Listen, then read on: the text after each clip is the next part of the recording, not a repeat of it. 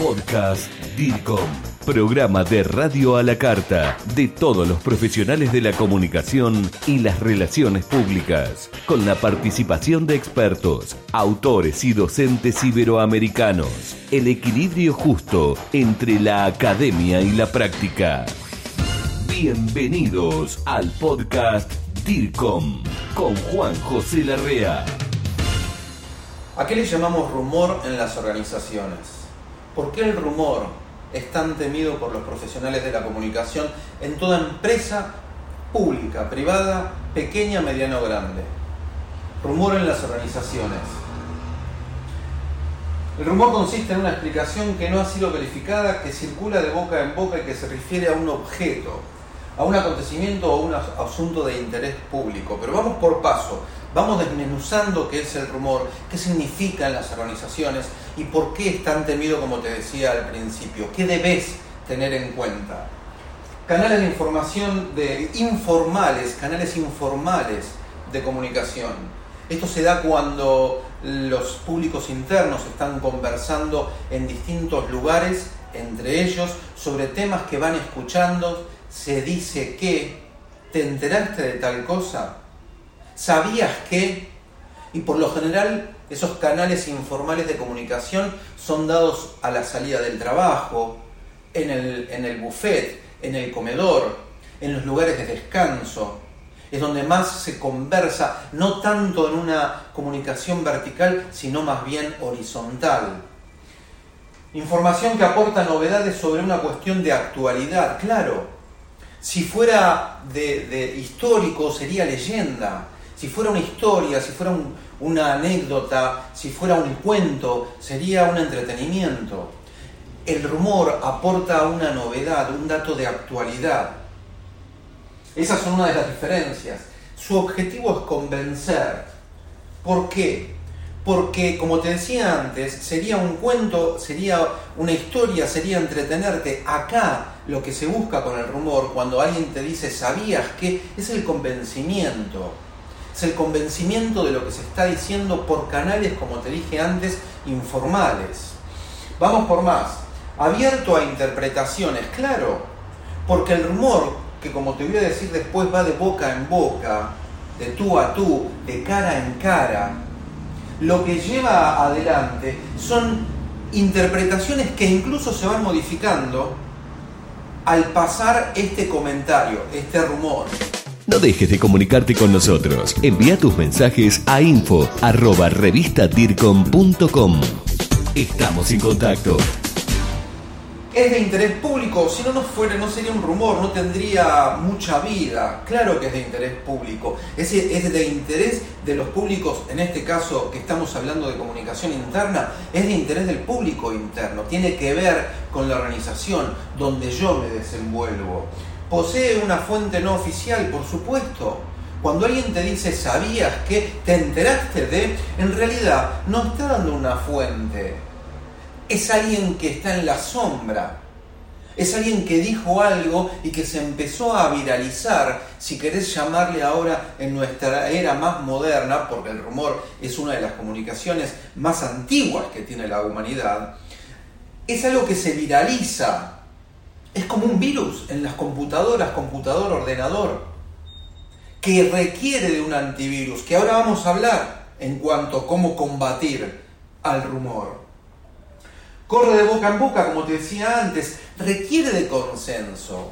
Por supuesto que requiere de consenso, porque si no, también la vida útil del rumor deja de ser eh, plena, deja de ser eh, efectiva, muere requiere de consenso para que se siga viralizando, se siga distribuyendo, modificando también, porque muchas veces, no en todas, se modifica el rumor y se hace lo que a veces llamamos una gran bola de nieve que a medida que avanza se puede hacer más grande, se puede modificar, puede ser más incluso negativa.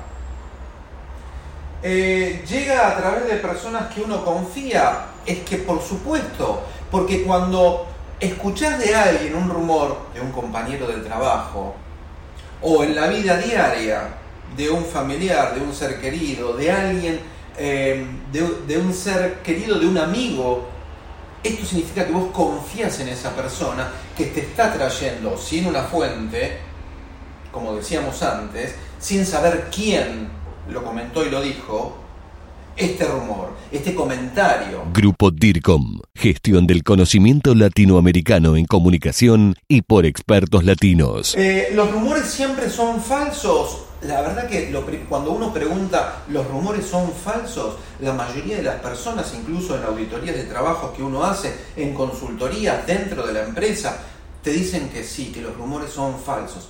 Esto es muy negativo. No hay nada más negativo que pensar que la mayoría, que el todo de los rumores es falso. Podríamos pensar en muchos rumores que después terminan confirmándose. En 1973, en Francia, el presidente Gérard Pompidou se empezó a correr un rumor que decía que tenía una enfermedad y lo cual era grave porque mm, se decía que según esa enfermedad no terminaría su mandato, que quedaban como seis o siete años. El hecho es que el rumor siguió corriendo, tanto en ambientes políticos como en ambientes sociales, y finalmente fue cierto, lamentablemente, para el señor Pompidou, no termina su mandato y al año fallece. No hubo una confirmación de ese rumor por fuentes oficiales, como ahora vamos a ir conversando en estos pocos minutos. Lo que sí quiero comentarte es que los rumores en su mayoría no son falsos. Lo que sí puede llegar a suceder es que los rumores permanezcan en el tiempo por muchos años, por muchas décadas.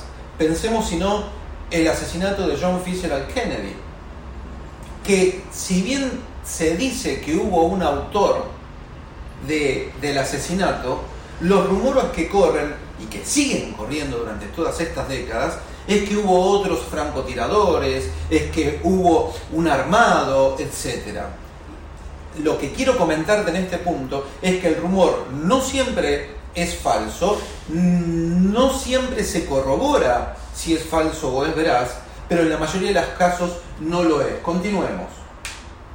¿Dónde y en qué escenarios se están dando los rumores? Y en tu organización, como te decía antes, pequeña, mediana, grande, pública o privada, organización social, en una organización.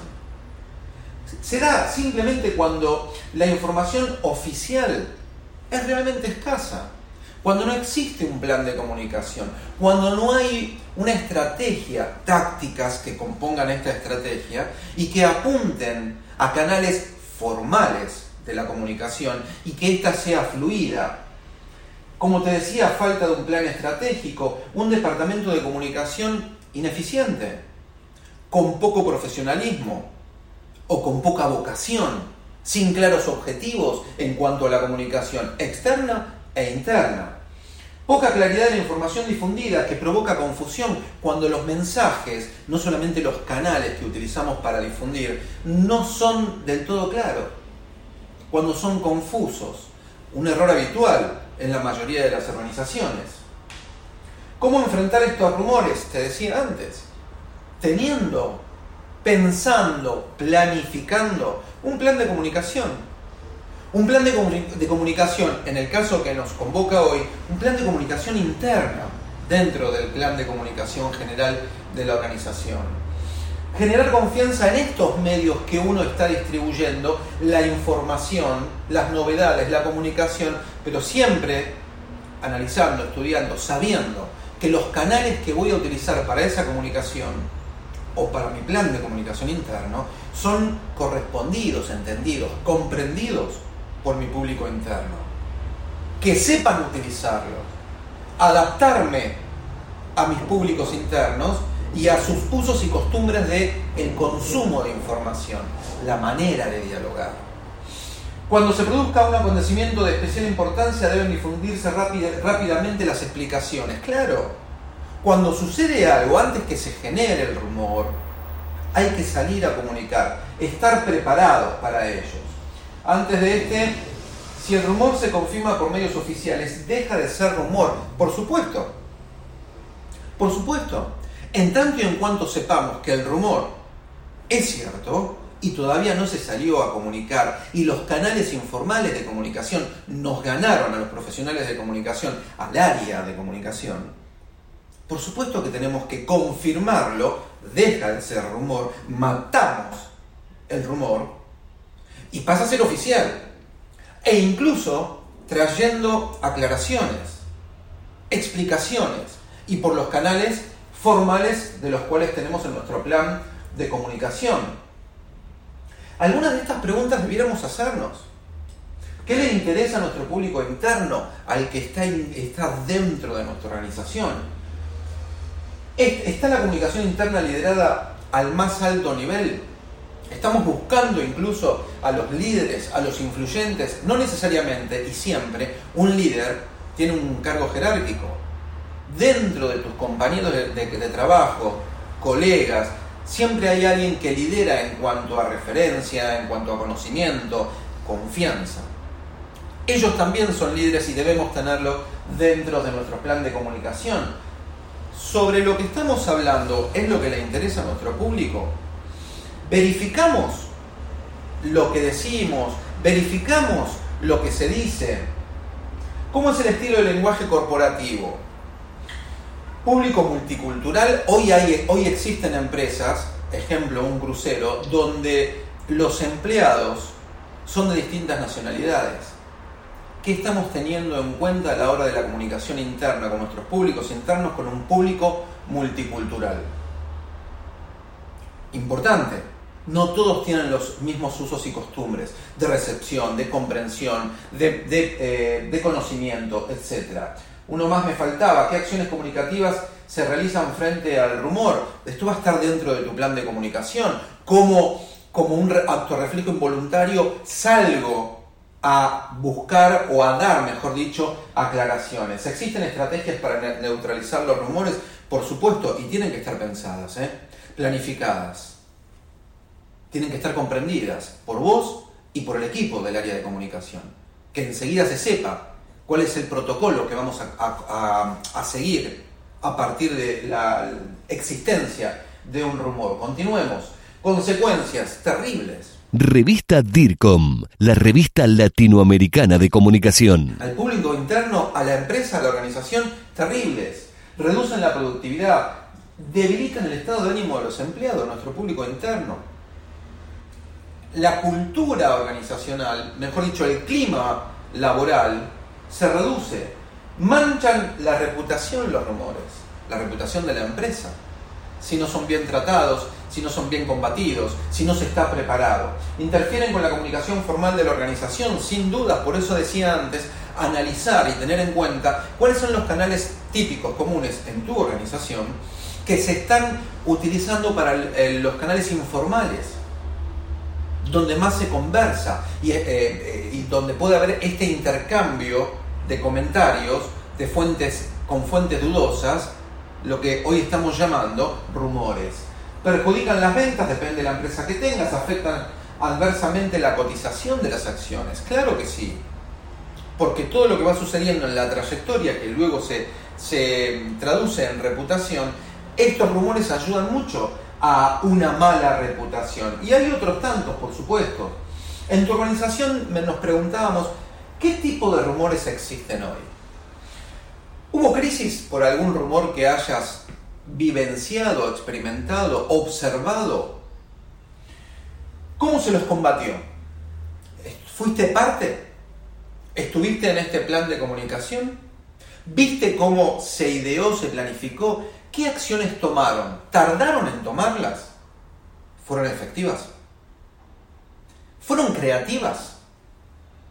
¿Se aprovechó la oportunidad de ese rumor, entre comillas, esa pequeña crisis, para que de toda crisis sacar una posible ventaja? ¿Cómo gestionaron la crisis por culpa del rumor? Te invito a que vayamos debatiendo vayamos comentando y nos enriquezcamos más con tu conocimiento, el nuestro, con el intercambio de ideas. Le llamo discutir al intercambio de ideas. Y avancemos sobre algo que siempre te va a acompañar, como el rumor, porque te dije al principio, es tan antiguo como la historia de la humanidad. Siempre te va a acompañar en todas las áreas de tu trabajo y, por y posiblemente, por supuesto, también de la vida diaria. Esto fue el podcast DIRCOM. Pasión por la comunicación y la gestión. Grupo DIRCOM. Hablamos de comunicación en español. Hasta la próxima.